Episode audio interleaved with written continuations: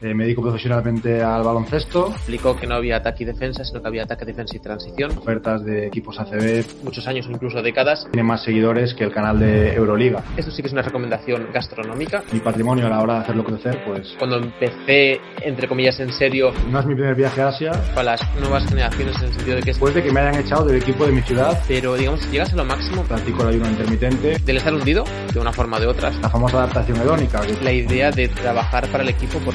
Decidí lanzar un programa de podcast. Eh, que fallar es un tema de expectativas. Me lanzo al, al 3x3. Y luego, ¿cómo lo reformulas? A partir de ahí apareció Bitcoin en mi vida. Para estudiar psicología. Muchas que me salen mal. Para con la empresa. Hay, hay muchos altibajos en el deporte.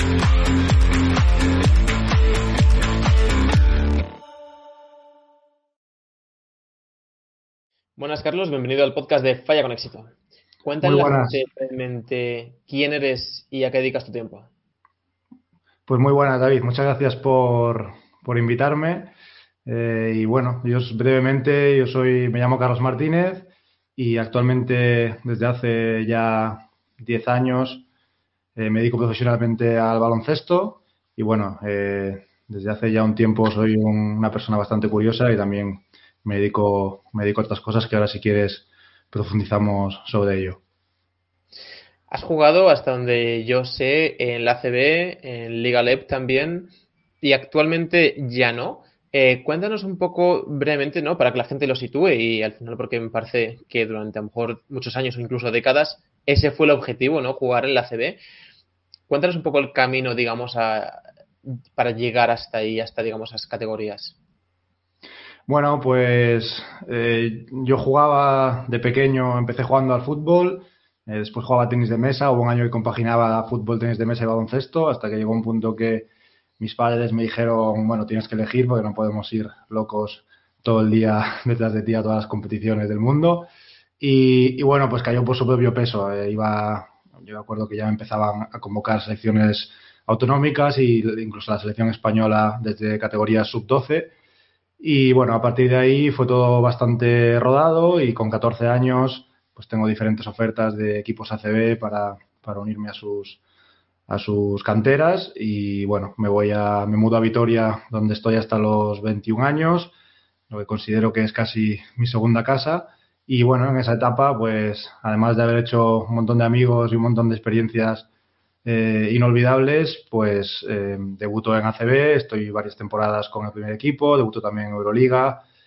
Eh, y bueno, tras esa etapa Pasó cuatro años en Leboro, que es la segunda, segunda división, y tras el último año, donde estuve dos años en, en mi casa, en Coruña, jugando, en, como digo, en segunda, segunda división, pues viene el, el confinamiento, viene el COVID en 2020. Eh, esa temporada tampoco había ido del todo como yo esperaba, aunque quizás eso es solo culpa de mis expectativas. Pero, pero bueno, hubo una, eh, una decisión por parte unilateral del club de rescindir el contrato y entonces, pues aprovechando también toda la situación de confinamiento, toda la incertidumbre, eh, me aparece la oportunidad del 3x3, eh, un poco por mis inquietudes.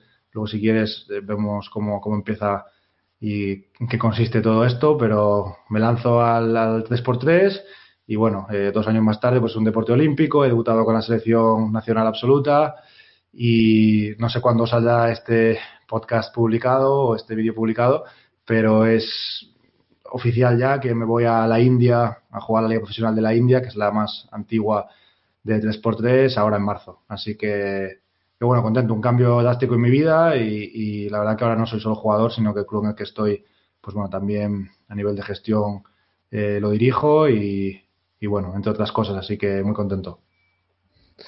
Eres de los invitados estos que, que, yo me podría ir y podrías hacer el podcast y hilarlo tú solo. eh, hay un montón de cosas que, que quiero hablar. Eh, una que me parece muy interesante tratar, porque sí que lo hemos hablado con más invitados.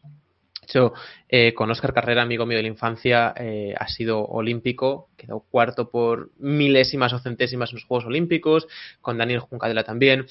Hemos hablado de esto que es o sea, que a pesar de que se puede llevar a diferentes áreas, poca gente ha tenido a lo mejor esta experiencia y me parece importante, interesante profundizar en ella o hasta donde quieras profundizar. Y es el, el llegar ahí, digamos, ¿no? Porque, digamos, la CB, entre comillas, lo máximo. Bueno, luego a lo mejor te quisiera la NBA o habrá jugadores incluso que no quieran. Pero, digamos, si llegas a lo máximo, Luego, bueno, vas a una categoría hacia atrás, que bueno, que entiendo que muchos jugadores van hacia hacia atrás y que eso no implica necesariamente que seas bueno o malo. O sea, tenemos un montón de casos en Estados Unidos, ¿no? Mismo LeBron James, que ha tenido así momentos que, bueno, tienes años mejores y peores.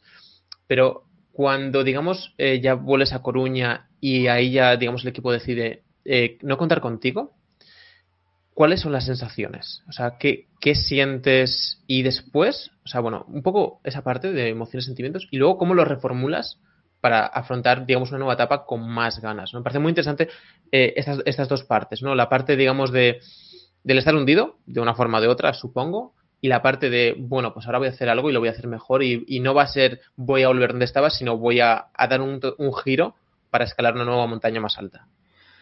Sí, la verdad es que es una pregunta muy profunda y que podemos, podemos alargarnos incluso. Eh, esto es verdad, ¿no? Mucha gente, eh, quizás a ti ta también te pase, pero bueno, ahora en este momento, pues que hay varios astros que se han alineado y algunas cosas me están saliendo bien, o al menos las cosas que comunicamos o las, cosas que la gente se entera me salen bien, hay muchas que me salen mal, igual que a todo el mundo. Eh, pues bueno, la, la gente no te, felicita o, ah, pues qué bien esto, qué bien lo otro, igual que haces tú con, con, con, el resto, pero la gente no sabe que yo ahora juego al 3x3, he debutado con la selección y bueno, tengo otros, otros proyectos después de que me hayan echado del equipo de mi ciudad en segunda división cuando quizás pues mis expectativas eh, eran otras o, o, que bueno, que al final eh, son hay, hay, muchos altibajos en el deporte. Yo creo que en el deporte, de, especialmente en deportes de equipo, cierto es que, o sea, es diferente, es diferente la, la, forma de gestionar, yo creo, tus emociones y de afrontar eh, tu carrera deportiva un deporte de equipo y un deporte individual. Al final, tú el deporte individual, como puede ser, por ejemplo, el tenis, eh, es cierto que es duro, hay, de hecho, el libro, ¿no? El juego interior del tenis, eh, que, viene, que viene un poco de ahí, igual que el golf, pero tú vas a jugar todo el partido. Tú sales a la pista y eres tú contra, contra otro rival, que por supuesto es bueno, etcétera, pero vas a jugar todo el partido. Entonces, tú en función de eso mejoras. Pero en los deportes de equipo hay variables que tú no controlas. Y eso es complicado, primero de entender y luego de asimilar, siendo tan joven, de decir, oye, yo no controlo que le, le al entrenador, no controlo, eh, no lo sé, que, hay, que venga alguien que, sea mejor que yo, no controlo que justo haya un club que confíe en mí o no, no controlo que me lesione y que me pase cinco meses y luego me dejen apartado. Eh, y entonces la carrera de un jugador de equipo no solo depende de ti mismo, porque Nadal puede estar diez meses lesionado, pero luego cuando vuelve al circuito gana unos partidos y se reengancha. Aquí igual estás lesionado y te pasas en segunda división siete años.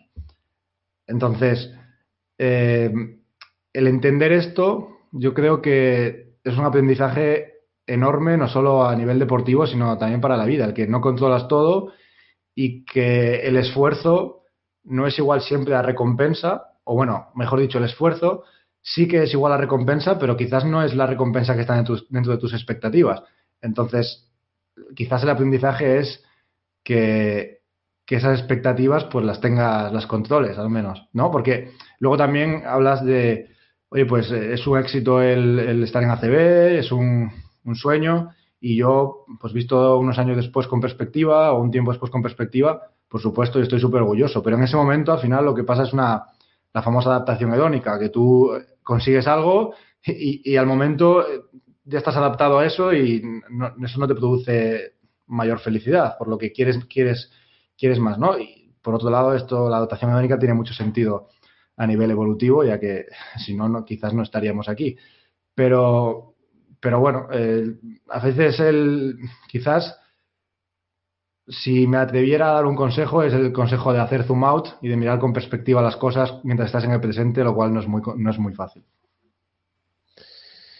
Y bueno, yo jugué, no sé si lo sabías, eh, a 12 años a, a básquet, no ah. profesional ni nada, pero, pero bueno, que tengo un poco de conocimiento. Y, y ya había visto eh, los campeonatos que había en Estados Unidos de 3x3 hace bastantes años, cuando viajaba a Estados Unidos, suelen poner bastantes deportes por lo general en las poker room, y ya lo había visto hacía tiempo y me parecía eh, guay. Pero había una parte, que de hecho te escuché por ahí, que no me gusta, tío, y es, o sea, hace muchos años eh, Moncho López, un ex seleccionador de la eh, ex entrenador de la selección española de baloncesto, si no me equivoco. Eh, nos vino a entrenar porque era de mi pueblo natal y nos vino a entrenar unos días y nos explicó que no había ataque y defensa, sino que había ataque, defensa y transición. Teníamos ocho años, nos explotó la cabeza. Pero después con el tiempo nos, empezó a molar, ¿no? Es el, no es, no es un juego estático como el ajedrez o una guerra una guerra también tiene muchas transiciones, ¿no? De ataque y defensa, sino que es el momento de construir hacia el ataque, construir hacia la defensa, mola mucho, porque es donde es más fácil que haya debilidades, ¿no? Y el póker también tiene una parte de esto. y, y, cuando vi el 3x3 las primeras veces, me faltaba esta parte, me faltaba la, la de la transición, ¿no? Que, bueno, las últimas épocas que ya jugaba, pues ya éramos algo más mayores, y que trabajamos más el físico, había bastante trabajo en equipo y todo esto, desde un punto de vista, mm, entre comillas, aficionado, ¿no? Eh, ¿qué, dirías que hay en, 3x3 diferente al 5x5 eh, a nivel técnico, estratégico, de disposición del juego? Bueno, yo creo que es un, es un juego totalmente. Es, otro deporte. Comparte, es cierto que comparte que hay una canasta y que hay un balón que tiene que entrar por, por una red, pero es un deporte diferente. Eh, bueno, al, margen de esto, Moncho López, muy amigo mío también, así que le mandamos un saludo en caso de que por algún casual caiga por aquí. Entrena a Oporto ahora y yo estuve con ellos haciendo una pretemporada hace, hace un par de, años.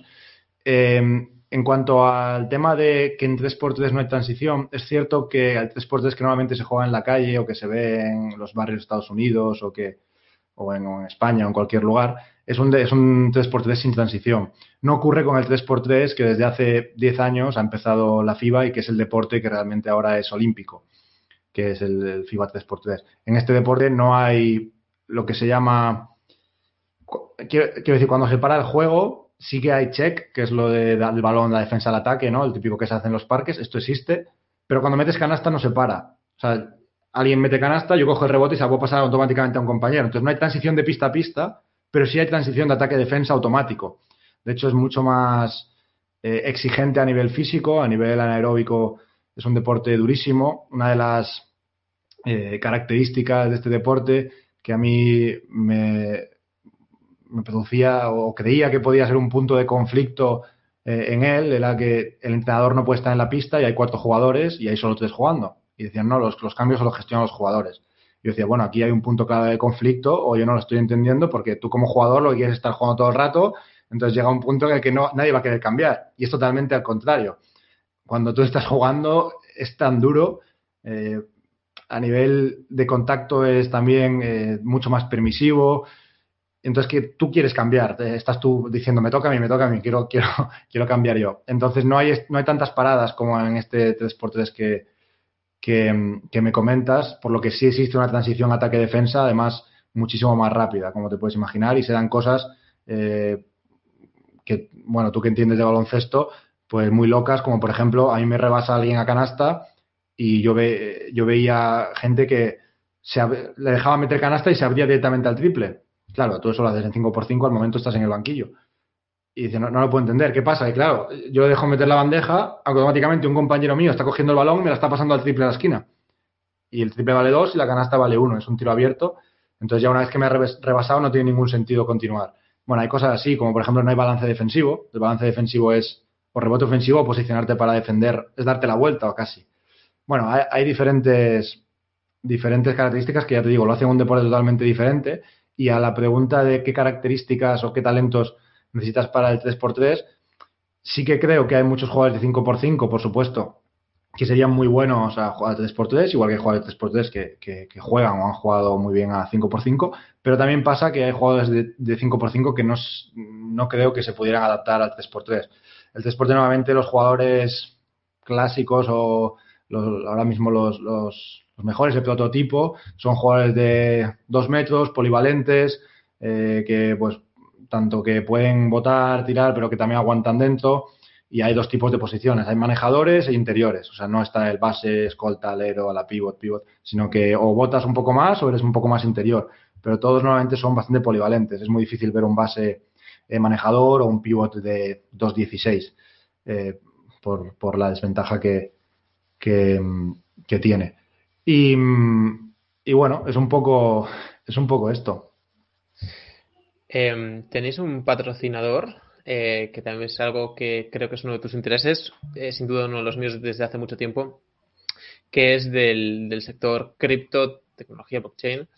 Eh, háblanos un poco más, digamos, de esta alianza, por qué decide invertir en vosotros o cómo vais vosotros a buscarlo y cómo se construye vuestra relación, digamos, luego, bueno, a lo mejor ya existía, pero hacia la tecnología blockchain, no sé ni siquiera si pregunto cosas que a lo mejor no me puedes responder, no lo sé, yo te pregunto por si acaso, eh, si os pagan en criptos o no, o cómo funciona un poco esta relación.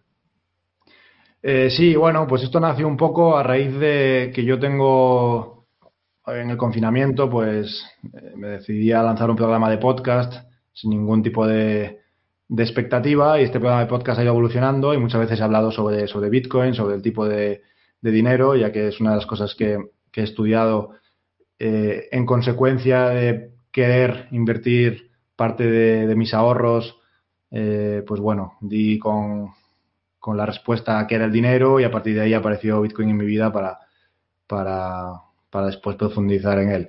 Por lo que, pues a raíz de esto y a raíz de, que soy jugador de baloncesto, pues Bit2Me me hace una, entrevista con Giovanni y Javi, que son dos buenos amigos ahora, y a raíz de ahí, pues empezamos a hablar sobre, sobre un posible patrocinio eh, de Bit2Me a, nuestro equipo, ya que son dos sectores, yo creo, bastante disruptivos. Este Sport 3, pues bueno, es un deporte que si tú ves... Eh, tú ves las audiencias ahora y, bueno, es un deporte que se adecua muy bien a, un público joven, es de un consumo rápido. Eh, para dar el dato, que es el dato que siempre doy, pero el canal de YouTube de FIFA 3x3 tiene más seguidores que el canal de Euroliga. ¿Qué ocurre? Que en España lo que, lo que está pasando en España no concuerda, eh, está totalmente descorrelacionado con, con, lo que está pasando en el resto del mundo y el 3x3 está teniendo un crecimiento exponencial eh, tremendo. también son los motivos por lo que por lo que yo eh, empecé a jugar una vez visto, visto todo esto. Y bueno, pues unir estos dos sectores, como es Bitcoin y como es eh, baloncesto 3x3, pues parecía, parecía una buena idea a nivel disruptivo y creo que el público objetivo del 3x3 pues, pues es un público que se adecua bastante también al target de, de Bit2Me. Y, bueno, el año pasado, como bien dices, pues fuimos el primer club de la historia en recibir parte de un, de un patrocinio en, Bitcoin. Y en cuanto a la relación que yo tengo con, bueno, la pregunta de blockchain, etcétera, eh, yo realmente lo único que creo que, tiene sentido y lo que creo que es verdaderamente importante es Bitcoin y no lo demás. ¿No lo demás quiere decir que maximalista total? ¿O que simplemente que hay mucho aire pero que ves valor en ciertas cosas? ¿O, o sea, ¿puedes profundizar un poco en esto? Sí, bueno, a ver, eh, no soy maximalista y no es que intento no adoptar posiciones maximalistas en ningún campo en, mi vida, pero sí que es cierto que, y a ver cómo, porque esto podríamos... no, esto podríamos profundizar mucho y alargarnos mucho, pero básicamente eh, yo aplaudo y me gustan que haya eh, proyectos diferentes, tecnologías que aparezcan, nuevas funcionalidades, en el mundo todo de la criptografía, eh, etcétera, pero creo que la mayoría de, ellos no van a tener sentido y, por tanto, creo que la posición inteligente, sobre todo para explicar a alguien que no entiende o que no ha, se ha, llegado a profundizar, es ponerte maximalista, porque si no, del contrario, creo que estarías aconsejando a alguien el eh, perder la camisa, básicamente. Mm, a ver, discrepo. Eh, te doy así mi punto de vista intentando resumirlo, ¿vale? Porque no era tampoco la idea hablar solo de esto, pero eh, que la gente puede invertir en algo donde hay muchos bulos, estafas, o que simplemente haya muchos proyectos sobrevalorados que luego dentro de 5, 10, 15 años a lo mejor incluso están, pero todavía a valoraciones inferiores a las de día de hoy, porque ahora valen eh, medio billón y, facturan eh, menos 50 millones por mes, eh, no quiere decir necesariamente que la tecnología intrínseca que se usa en algunos de esos proyectos sea buena. Eso estamos de acuerdo, ¿no? Pregunto. Eh, la verdad que no del todo, pero, pero bueno, o sea, no quiero decir, es decir, cuando alguien dice blockchain es lo importante, blockchain no es lo importante. Si quieres profundizamos sobre, sobre ello y es solo mi punto de vista, pero que eh, hablando con, gente del mundo, tampoco nadie ha sabido eh, decirme, decirme lo contrario argumentado de alguna manera, como digo, más, más, más profunda, yendo hasta el fondo. Blockchain lo que es, al final, alguien te dice, no, blockchain es lo importante, y tú le dices, bueno, ¿por qué blockchain es lo importante? Explícamelo. Y entonces la respuesta suele ser, no, es que tiene trazabilidad, o quedarse callado, o no, porque es inmutable. Y esto no, esto no es cierto. Es decir, blockchain lo que es es una forma de almacenar datos que dentro del puzzle de Bitcoin tiene sentido. Básicamente porque eh, los datos que almacena son el propio, el propio token de Bitcoin en este caso y porque tiene eh, una descentralización y una prueba de trabajo em, recompensada en el propio token que tiene valor. Blockchain para todo lo demás, la verdad es que hay muchas cosas que yo no le veo sentido y bueno, y se pueden dar eh, muchos datos como, pues no lo sé, yo creo que IBM, creo que Google también han, sacado sus departamentos de blockchain, los cuales muchos han cerrado. Eh, es decir, si, si, ya tenemos una base de datos centralizada y, tú vas a tener una, o, existen proyectos o empresas que sacan su, su base de datos en blockchain, no, porque tiene trazabilidad, pero o, o no, sirve para trazar eh, comida, desde su punto de, desde donde nace o desde donde se pesca la merluza hasta donde llega. Pero es que eso depende de una persona. O sea, ¿cómo hace? ¿Le metes un chip a la merluza o no? Depende de una persona que dice, no, yo la he pescado aquí, el otro lo dice, yo lo he hecho aquí. Y además esa blockchain está controlada por una red. No veo a nadie corriendo un nodo para ver si su merluza viene desde Noruega o si su merluza viene desde, no sé, desde Marruecos. O sea, no. Entonces, si tú tienes una red, que una, una base de datos que realmente no es inmutable, que, puede cambiarse, no necesitas una blockchain. Entonces, todo lo que hay alrededor de esto es bastante humo, bastante desinformación, es mi opinión. Y, en cuanto a, al tema del resto de criptomonedas, pues bueno, al final, como dices tú, es un mercado libre, ¿no? Y que por mucho que haya eh, proyectos estafa o tal, y otros no tengan la intención de serlo, o, u otros presenten tecnologías que sí que puedan ser útiles o, que, o que solucionen algún problema, esto no quiere decir que sus tokens tengan valor. para mí hay un error grave de concepto en cuanto a que un token de una empresa esté, o el valor del token de una empresa esté relacionado o correlacionado con lo que haga esa empresa. Un token no está correlacionado con, o sea, si yo ahora Google saca su token, ese token puede subir o puede bajar. No depende de si Google aumenta sus flujos de caja o si Google eh, hace una buena inversión o si ya tiene un crecimiento orgánico. Y no, no depende de eso, depende del el mercado en el token. Luego le darán unas utilidades u otras. Pero no necesita blockchain para eso. Tú puedes sacar eh, un producto de Google que tenga unas utilidades y que la gente pague X por, por tenerlo. O sea, y no sé si me estoy explicando o liando más a la gente eh, o, la conversación en este caso, pero, pero hay una, creo que hay un error de concepto en cuanto a el valor de un token que está, en mi opinión, totalmente descorrelacionado con el proyecto en sí, de decir, oye, pues tenemos más tecnología o menos. Por otro lado, eh, si quieres profundizamos en qué, en qué diferencia Bitcoin de todo eso, pero, pero esa es mi opinión en general. Sí, yo a lo mejor lo diría con otras palabras, si simplemente lo quiero decir, no porque el tuyo esté mal, sino porque yo lo estructuraría mejor. O sea, cuando dices que un token no se correlaciona directamente con cómo va el proyecto en sí, ¿no? Eh, simplemente lo digo de otra forma por si hay alguien que a lo mejor no, que no esté muy dentro no lo pilla y es que, digamos, eh, no, no, te da una participación directa ni casi indirecta en la propia empresa, ni obviamente pues en sus beneficios, eh, en el poder estar en la junta directiva y todo este tipo de cosas, como te lo pueden dar las acciones de Google, que si tuvieras el número suficiente, puedes estar en la junta directiva, tomar decisiones, o aunque tengas pocas, participas de los beneficios, porque eh, el propietario que tiene lo, bueno, lo, que tenga tiene esas mismas acciones, ¿no? Bueno, pues puede ser clase A, clase B, lo que sea. Eh, 100% de acuerdo en esto, en esto sí que estoy 100% de acuerdo. Em, sobre casos concretos que has mencionado como la trazabilidad de la comida, ¿no? Que de hecho yo había metido hace, pues cuando empecé, entre comillas, en serio, lo vi, me pareció súper guay, yo siempre he estado súper a saco con la comida sana y bastante conciencia con esto. Y sí recuerdo eh, coger dinero y quemarlo. O a lo mejor fue una buena decisión, pero tuve mala suerte. Justo en esto en concreto, ¿no? Sí que creo que la tecnología en sí que no necesariamente cuando hablo de tecnología quiere decir que vayas a coger un protocolo y todo lo que salga de ahí es lo necesario, por, lo que justo lo que has mencionado luego. Em, tampoco creo que, la parte de que solo Bitcoin es lo valioso sea en sí necesario porque las cosas se pueden reciclar, reutilizar a nivel em, conceptual, ¿no? O sea, que, que sí, que de, aquí van a sobrevivir el 1%, el 2 o el 5%, pero eso no hace necesariamente que las cosas no se puedan, digamos, eh, reformular de alguna forma en algún sector. Eh, por, no profundizar mucho más. Pero bueno, sí, me parece interesante. Cuenta tu punto de vista sobre por qué, mm, bueno, eso, justamente, por qué Bitcoin, digamos, es el, diferente. Bueno, primero porque tiene el nacimiento de Bitcoin no es replicable y después eh, porque es el único que ha conseguido eh, no depender de terceros y, ha conseguido la escasez digital.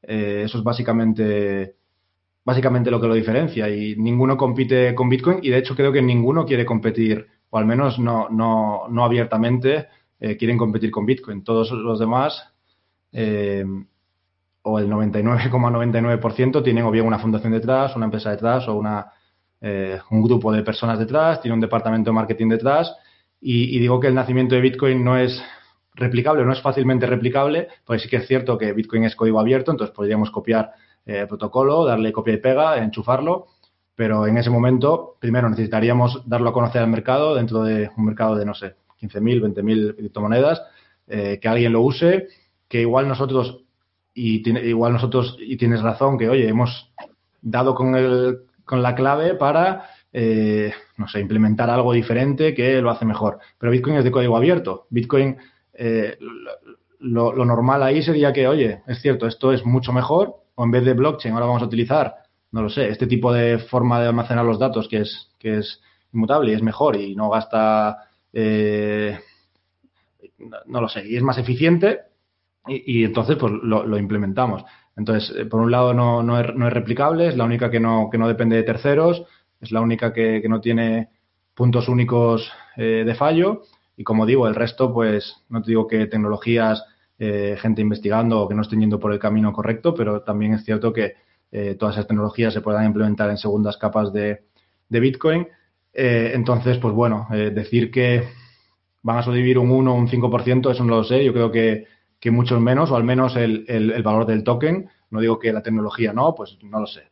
me lo voy a inventar y quizás estoy diciendo una barbaridad, pero hay una que sirve para transferencias o no sé, mover o dar, ahora que está saliendo, me dijeron el otro día un amigo, ¿no? Cardano va a dar internet, se va a fusionar con Starlink y va a dar internet. Y digo, genial, pero eso no quiere decir que los tokens de Cardano valgan más o menos dinero, sino que, oye, Cardano está, ha hecho una funcionalidad que está muy bien y, y, tendrán unos flujos de caja crecientes si montan una empresa o no, no lo sé.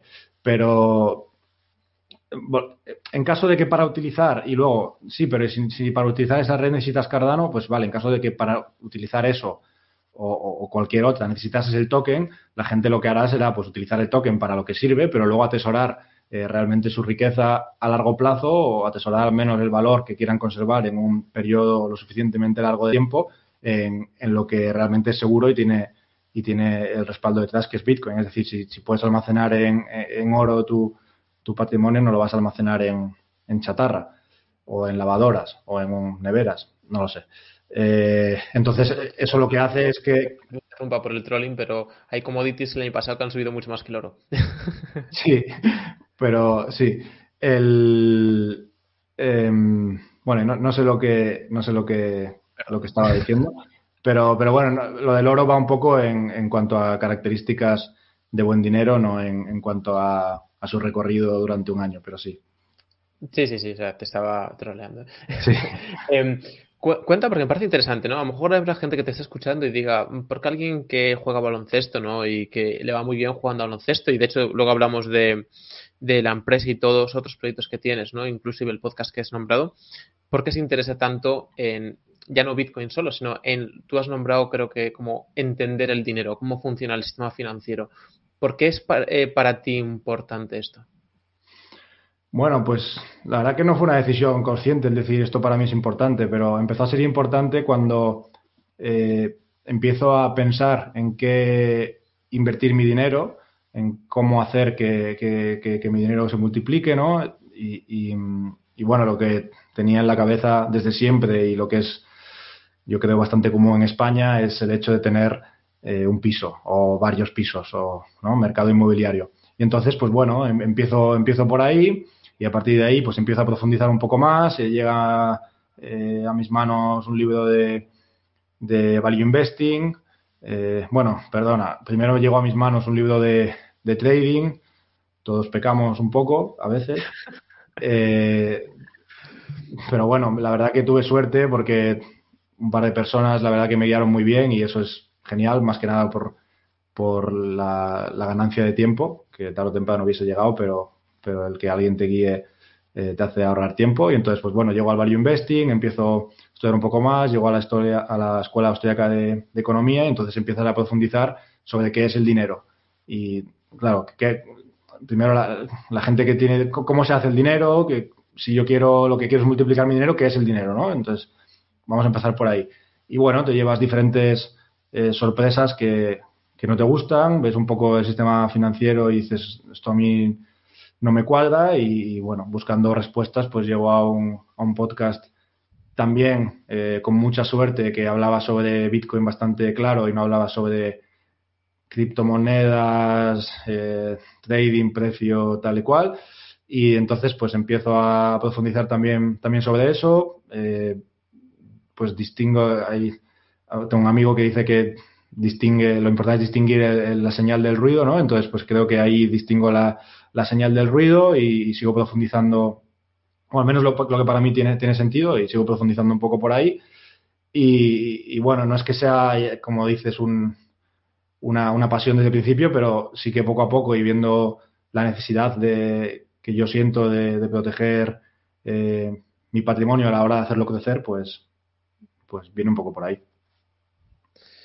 Eh, tienes, bueno, dando, poniendo un poco para atrás para el espectador, ¿no? Hablando sobre el 3x3, cuando decías emprender esta fase, eh, no sé exactamente hasta qué punto es el organigrama, ¿no? Pero por cómo te nombro a escucharlo, entiendo que que eres parte de los creadores o propietarios, creéis O'Neill, ¿no? Que es, bueno, O'Neill 3x3, que se llama, creo, el, equipo de básquet, el que hemos nombrado antes que está patrocinado por esta, por Bit2Me. Em, y eh, te escuché decir algo que me parece muy interesante, que es que todos los jugadores, o bueno, todos los miembros del equipo, no estoy 100% seguro, tenéis un rol, digamos, luego de cara al club.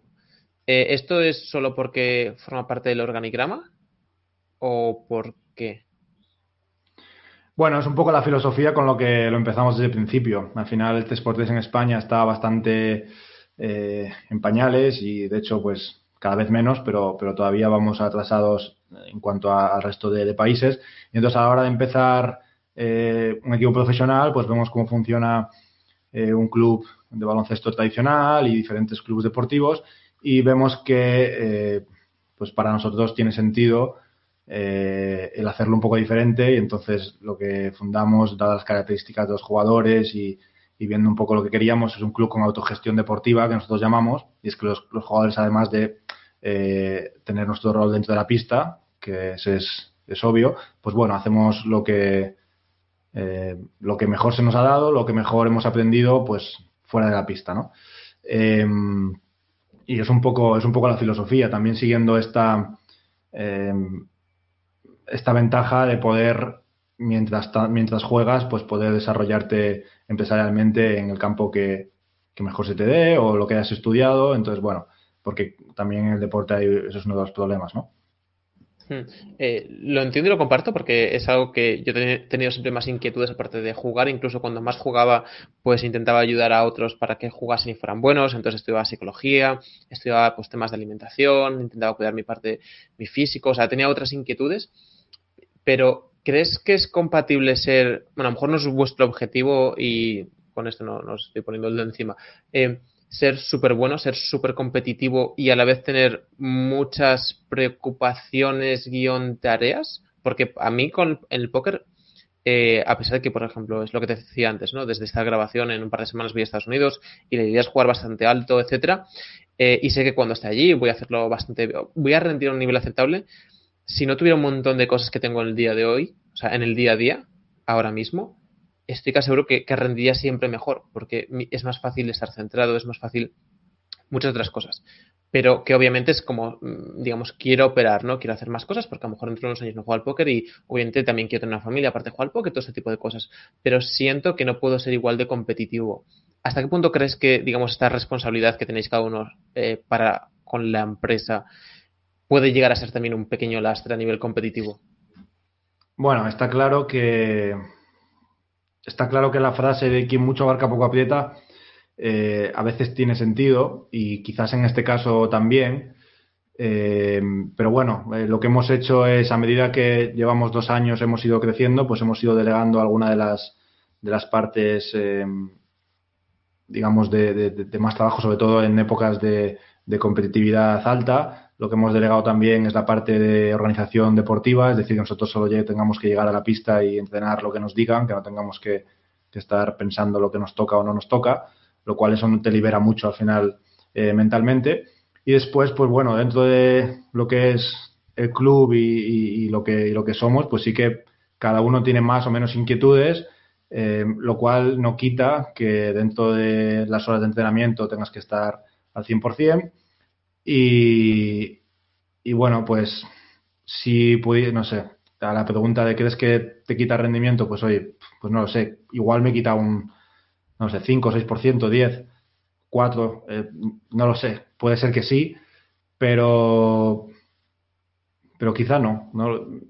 No, sabría responderte a la pregunta. Creo que tenemos bastante bien estructurado, al menos este año, el tema de la parte deportiva y, la verdad que yo estoy contento y muchas veces eh, también en el deporte o en, el póker, etcétera, eh, el estar feliz y estar contento y sentirte bien fuera de la pista te ayuda después a, lo que haces dentro, por mucho que estés más cansado o menos. Eh, bueno, pues a mí, por ejemplo, me hace, mi vida ahora mismo me hace estar bastante feliz, aunque esté liado y tenga mil cosas. Creo que eso, eso me ayuda también. Muy de acuerdo, 100% de acuerdo. Eh, simplemente que, por lo menos mi sensación en ocasiones, ¿no? De que Mm, que a veces es, una ilusión, porque puedes estar 100% foco en una actividad y cuando llega el momento de rendir, te distraes como una mosca o con una relación personal o porque el panadero te ha dicho algo que es algo que ibas a hacer, tengas 100 negocios o tengas uno, habrías ido a panadería o charcutería igualmente, ¿no? Pero obviamente eh, a nadie se le ocurriría decir que porque nada le ha grabado un anuncio para, no sé, eh, Repsol o un anuncio de desodorantes o los anuncios que haga Nadal va a ser menos competitivo por ello, ¿no?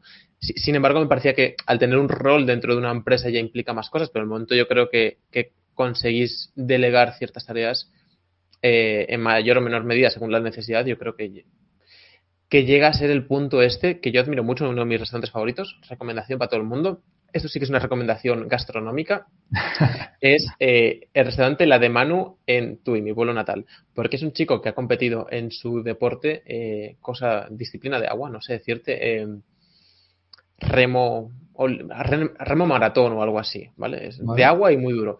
Y ha llegado a nivel mundial, o sea, ha ganado varias veces competiciones a nivel mundial. Y, digamos, e-, esa actitud lo lleva al restaurante entonces es algo que me parece fascinante de la gente que, hace más cosas aparte, digamos, de su actividad profesional, a pesar de que sea muy bueno, porque esa actitud la va a llevar a, emprender o lo que sea y, va a crear buenos productos, buenos productos o servicios en general, eh, porque tiene esa, ese mindset. un poco de monólogo. Eh, sí, no, es cierto, ¿eh? y además te digo más, en el 3x3, aunque seamos eh, 3, 4 jugadores, eh, bueno, eh, aunque sean más en la plantilla, pero aunque jueguen luego 3-4 jugadores, eh, casi, aunque sea un deporte de equipo, la química es súper importante porque es un deporte que las pulsaciones están al máximo a partir del minuto 3-4 de partido, entonces que tienes que casi automatizar, conocerte muy bien. Entonces, el, hacer las cosas o el llevar el proyecto conjuntamente fuera de la pista eh, al menos durante la temporada pasada nos ha unido muchísimo y lo veíamos tanto cuando celebrábamos victorias como cuando perdíamos.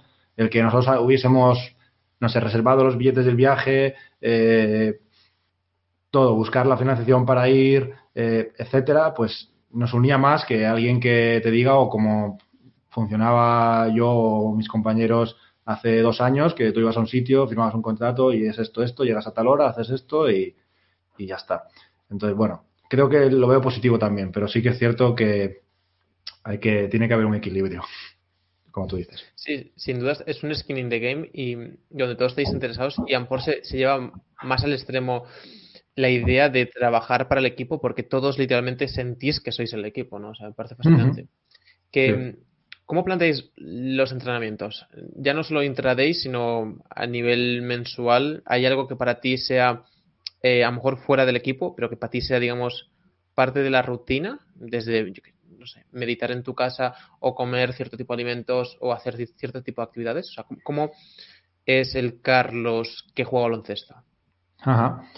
Bueno, pues a nivel de rutina, mm, pues bueno, no sé, a nivel alimenticio te puedo decir que yo practico el ayuno intermitente casi todos los días.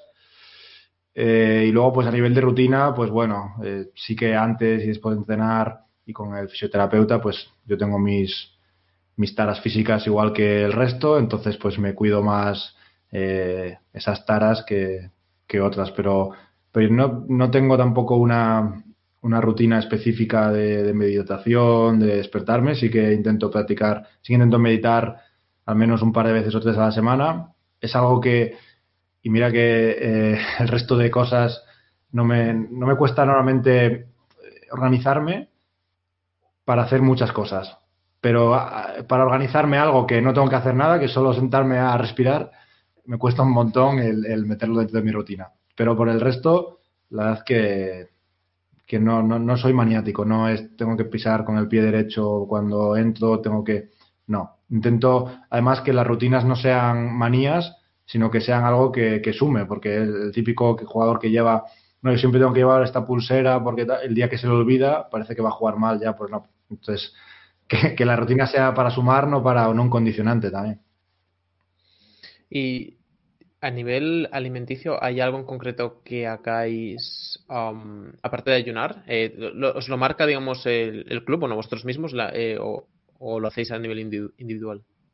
No, bueno, al final todos somos ya profesionales desde hace, desde hace años y entonces, pues bueno, cada uno lleva su alimentación y se cuida de la manera que mejor le cuadra a él y pues si hace falta eh, contactar con algún profesional, pues por supuesto que lo que lo hacemos. Eh, a nivel personal, pues ya te digo, no tomo demasiado, bueno, hago ayuno intermitente y luego pues no tomo demasiado, demasiado gluten ni, demasiados lácteos, pero, pero bueno, no soy ningún maximalista tampoco, si es la pregunta. Solo de Y aparte de todo lo que ya nos has nombrado, de tus inquietudes, tienes, bueno, eh, una que has pasado por encima antes, que es el podcast. Em, de interés compuesto. Háblanos un poco de, de, dónde nace la idea del podcast, eh, el nombre también de dónde viene y, qué haces en el podcast.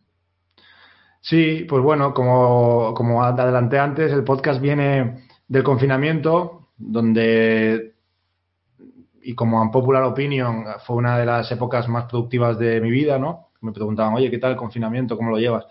Y es cierto que hay gente que lo pasó muy mal, pero yo la verdad que no podía decir lo mismo. Yo lo, lo aproveché bastante y, bueno, una de las cosas que nació de allí es, el podcast.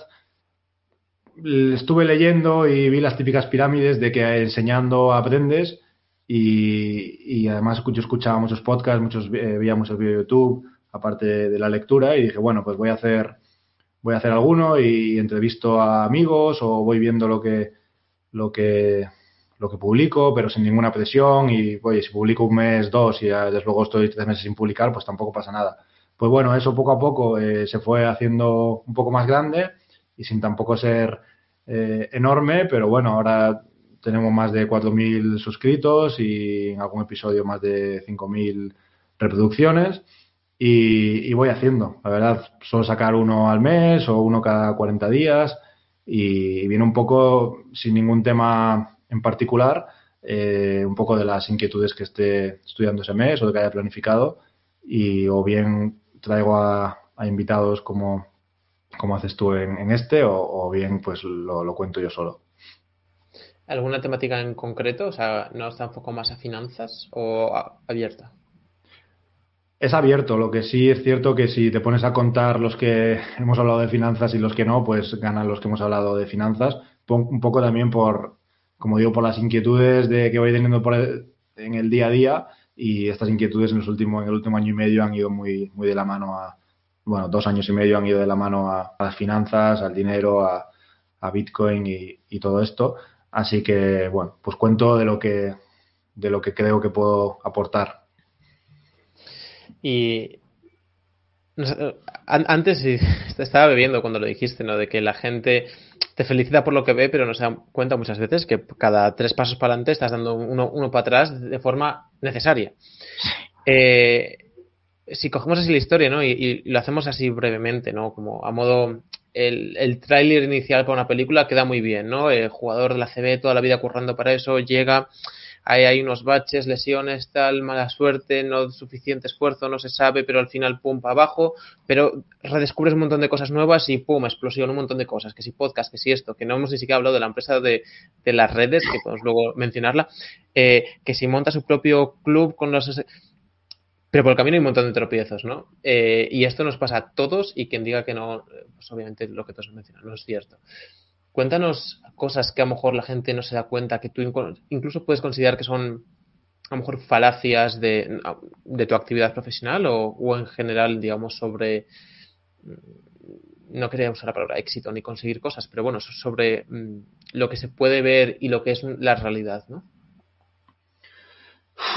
Pues eh, no sé por dónde empezar, pero yo creo que la verdad es que el título de tu podcast lo resume muy bien, ¿no? Que es Falla con éxito.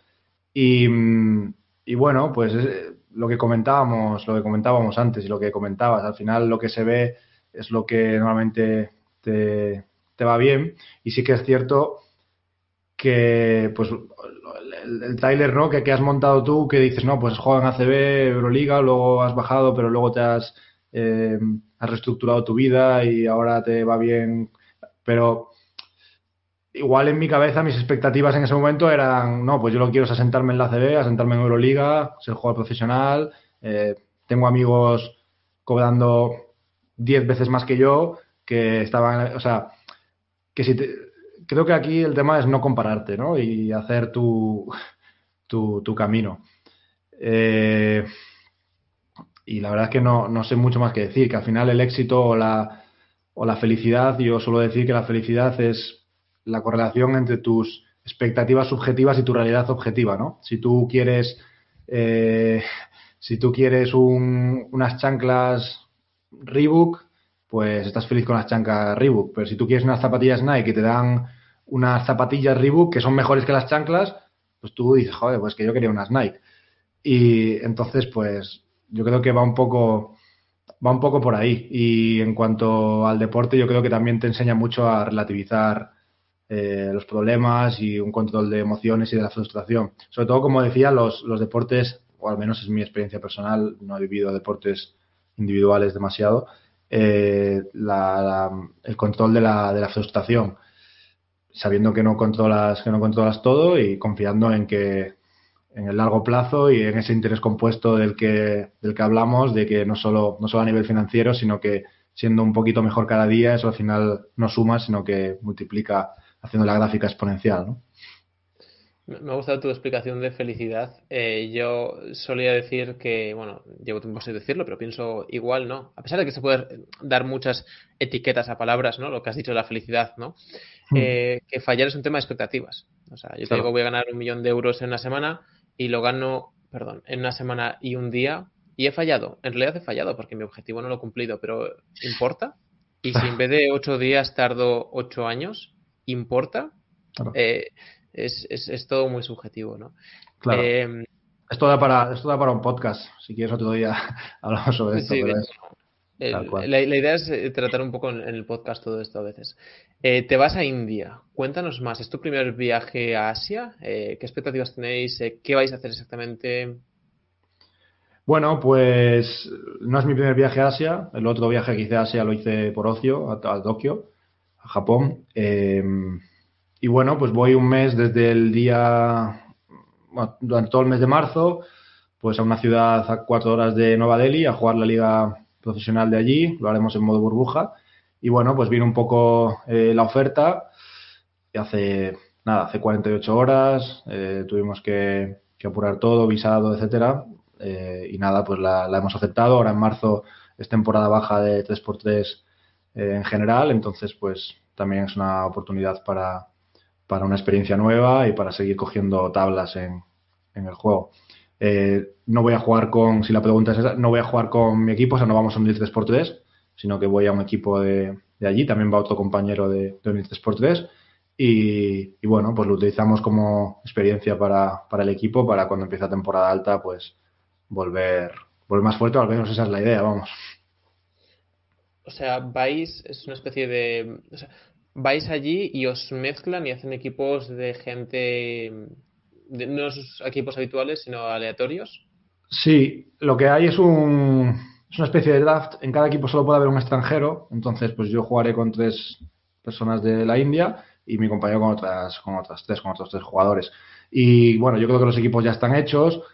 Lo que pasa es que de manera privada y lo que hacen los general managers dueños de las franquicias es elegir al cuarteto que quiere que le represente ese año. Es como un formato así un poco diferente. Lo malo que pues va a ser en modo burbuja. Eh, se competirá pues en el hotel, han puesto todo en, en las instalaciones del hotel, las pistas, etcétera. Y bueno, durante 20, 25 días, al menos lo que tengo yo de información, es estar dentro de allí jugando y, y en disciplina del torneo. Es, es, un formato que, que, se puede streamear bastante fácil y creo que ya es dinámico por sí. Si está bien montado, digamos, el set de cámaras y, y, y la edición, puede ser muy, din muy dinámico y entretenido. De hecho, te escuchaba a ti, lo has mencionado antes brevemente, que es un formato, digamos, para las nuevas generaciones en el sentido de que es súper rápido. ¿no? Mm. Y que te podrías ir un, una tarde o pasar un fin de semana en un sitio determinado y ver una competición entera con un montón de concursos por el medio y te daría tiempo porque duran eso, 10 minutos, ¿no? Entonces, no, no, sé qué opinas de que sea cerrado es un impedimento en sí o simplemente es algo que este deporte en concreto rápidamente podría transicionar a un formato más digital en el sentido de que streameado encaja perfectamente porque es súper rápido y súper corto.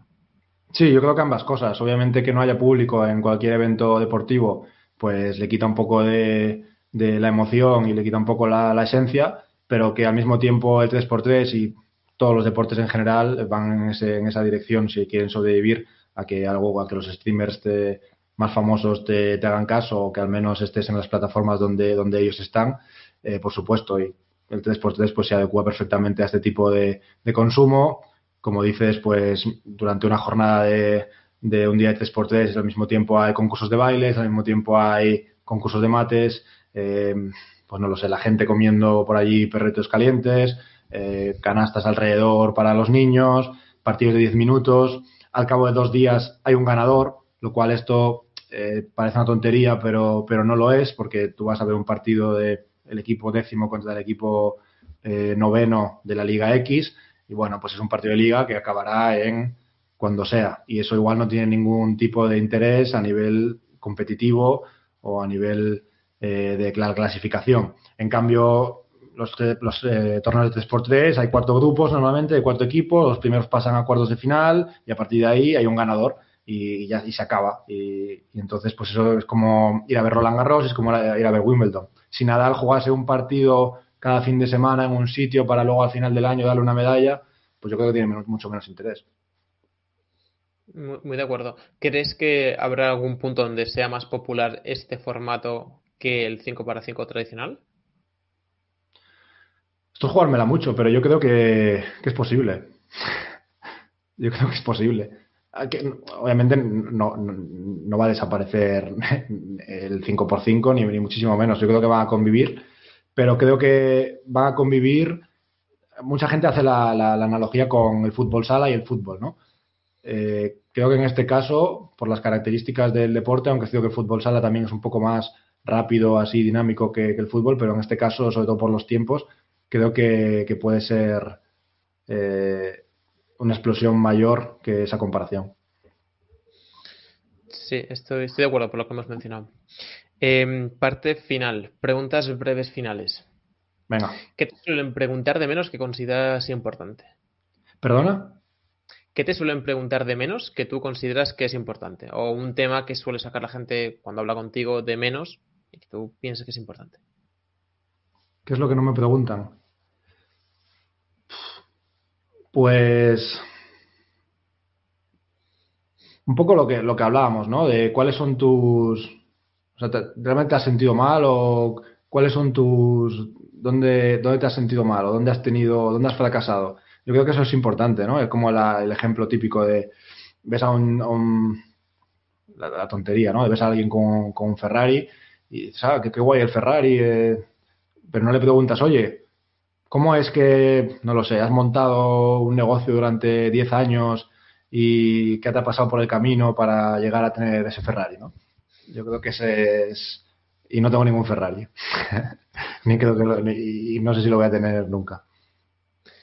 Como siempre, en las preguntas finales breves, acabo interrumpiendo a los que habláis y tal. Pero el otro día justo fui a ver una propiedad con, con mi pareja y acabamos hablando un montón de tiempo con el de la inmobiliaria y nos empezó a contar que estaba construyendo una casa, pero que Patrimonio había encontrado un muro que estos que hay que conservar y que llevaba años y años con la obra parada y nos estaba contando todos los derroteros. Y yo le estaba preguntando y preguntando y preguntando y preguntando.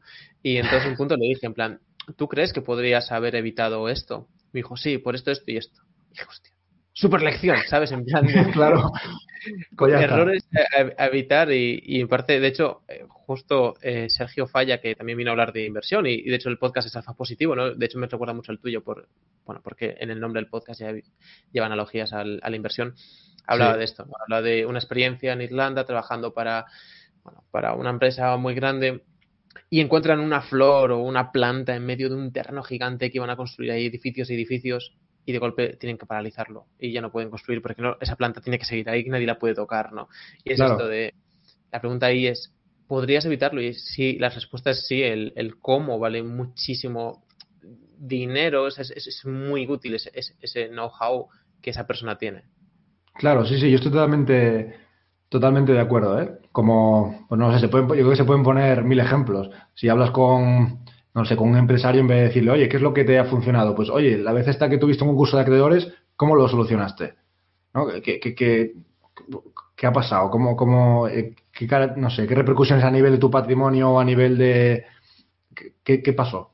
Yo creo que es mucho más interesante eso que... Al menos te ahorra tiempo, ¿no? Porque es lo que hablábamos antes. Te, te, ahorra tiempo de, aprendizaje. Que, que, al final es lo que hacen los libros. Tú escuchas o lees, lees a gente, leer a gente eh, influyentes, al final los problemas de o el 99,9999 problemas que existen ya están inventados, ya no, estamos inventando nada, el que te deje tu pareja o el que no eh, tengas una inundación en casa, esto ya existía, esto ya, esto ya hay alguien que ha pasado por ello y ha escrito un libro. Inspirado en, este concepto, eh, viene la siguiente pregunta, que es ¿a qué dices que no o qué no haces?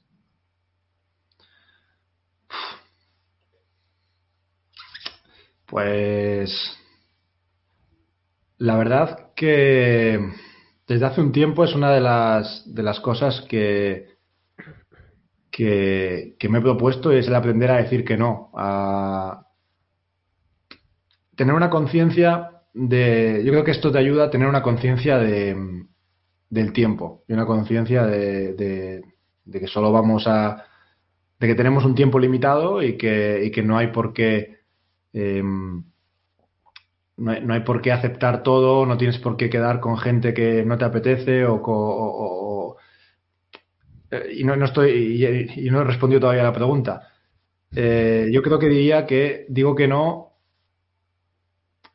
a acciones que para mí suponen perder el tiempo. Un libro que recomiendes. Uno, Pues a ver. Pues mira, yo creo que el libro de Dale Carnegie, Cómo ganar amigos e influir sobre las personas. Igual es, igual es muy tópico, que no sé si ha salido muchas veces por aquí, pero creo que te sirve tanto a nivel personal como profesional y no solo te sirve para conseguir cosas, sino que te sirve para entender cómo funcionamos y, incluso ser más feliz. Supongo que lo tendrás por ahí, que te estoy enviando. Sí, está en algún sitio de esta casa, el mío, porque mi, mi abuelo se lo regaló a mi madre cuando ya tenía a lo mejor 15 años. Así que ya era conocida la familia del libro, pero sí, es, es muy top. Ah, el, bueno, tú lo sabes mejor que yo. El cómo tratas a la gente es más es mejor indicador de éxito que tu coeficiente intelectual o que muchas otras cosas que podríamos nombrar. ¿no? Correcto, sí. Eh, y un valor al principio que impere en tu vida.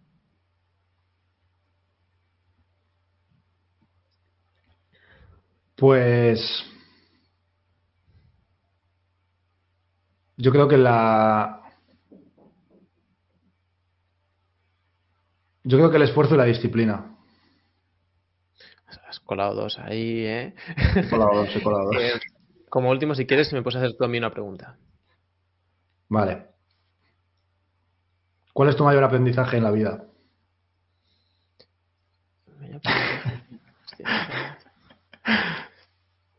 Um, a ver, ¿me, lo puedes elaborar un poco más? Porque me salen muchos y, y me, me lío a hablar y hacemos otro podcast. Vale. Eh, si tuvieras. Si tuvieras que decir en una frase un aprendizaje a tu hijo, ¿qué le dirías? Para su Sí, vida? de hecho, es- estaba ya intentando darle un poco una vuelta. Eh, pues va mucho en la línea de lo que dijiste. Eh, a la- te, te diría, te diría que escuchara a los que saben más que él. Porque yo durante mucho tiempo me creí mucho más listo que mi padre, en concreto. Bueno, uso la analogía de mi padre porque eh, casi literalmente hacía lo opuesto a lo que él me decía. No porque yo fuera un cafre tampoco en- de por sí, sino porque intentaba hacer cosas. Pero diría que escuchar a, gente que sabe más que él, simplemente. O sea, de hecho, un poco la intención del podcast muchas veces es eso, ¿no? Es, aprender de otra gente o a veces no es aprender de, ah, este tiene un título, entonces voy a aprender eh, biología. Claro. Es simplemente el, el cómo tú articulas las respuestas sobre criptomonedas y Bitcoin me hace a mí reflexionar y a replantearme cosas que, si bien ya siento que no estoy de acuerdo contigo, no se me ocurre exactamente cómo en pocas frases des- desmontar eso, eh, o sea, o trasladar mi punto de vista a ti y que tú te, lo- te pares un instante a reflexionar. Y eso entonces me hace ver que tengo cosas sobre las que pensar, porque a lo mejor tengo verdades tuyas que adquirir sin llegar, digamos, a prescindir de todas mis verdades previas, ¿no? Em, pero sí, tío, me, me quedaría con el escucha a la gente que sabe más que tú. em, porque, por lo que has dicho, o sea, porque ya está todo inventado. O sea, lo único que evoluciona es la tecnología en todos los sentidos. O sea, cuando haces un arma con un palo es tecnología. Cuando lo- en vez de con un palo lo haces con hierro es tecnología. Eh, los seres humanos seguimos siendo exactamente iguales. Mi hija se ha dado un cabezazo contra la puerta. Seguimos siendo igual de, de poco listos. Y es algo que no es muy difícil trasladar a la siguiente generación eh, a nosotros, igual que lo era anteriormente. Entonces me quedaría con escucha a quien sabe más eh, y después, si puedes, aparte de escucharle, intenta implementar lo que, lo que te ha dicho, ya sería un super éxito. Pues me parece una forma perfecta para acabar la conversación. Eh, cuéntale antes de acabar la conversación, eh, la gente donde te puede encontrar, eh, tus redes, inclu bueno, hablando de redes, cuenta aunque sea brevemente, porque me parece admirable, felicidades por ello, el proyecto de, de reciclaje que, que tenéis. Vale. Bueno, pues proyecto de reciclaje eh, que, dirijo eh, se llama Ecovolution y bueno, lo que la acción principal en estos momentos es que restauramos, reciclamos y restauramos residuos procedentes de, eh, del mar, residuos marinos, eh, que en el mejor de los casos están en un basurero y que en el peor están en el fondo del mar y los restauramos a- y hacemos equipamiento deportivo. Entre, entre esta, entre este tipo de equipamiento deportivo, eh, digamos que hemos empezado y nuestro producto estrella en este momento al menos es la- las redes de baloncesto. Con redes de pesca estropeada, pues las restauramos artesanalmente y hacemos redes de, baloncesto. Y bueno, en un año y medio de, vida, ni siquiera, pues hemos restaurado, reciclado más de 2.000 kilos de, residuos y, y bueno, que se han traducido en muchos o varios cientos de, de redes de baloncesto y estas redes la- las puedes encontrar en ecovolution.com eh, y también en, en Decathlon en 20 puntos de, de- en toda España. ¿Y dónde puede la gente escuchar tu, eh, tu podcast, eh, encontrar el equipo, etcétera? Sí, pues el Instagram del equipo, las redes sociales del equipo son Oni- Onil 3x3. Onil es porque el pueblo donde estamos es un pueblo cerca de Alicante que se llama Onil. Eh, a mí me pueden encontrar en el podcast Interés Compuesto o si no en, en Twitter, arroba cmartinez08. Carlos, muchísimas gracias por tu tiempo. Gracias a ti, David. Un placer y a ver si la próxima vez nos vemos con un café delante. Trato, firmado. Cuídate. Muy bien.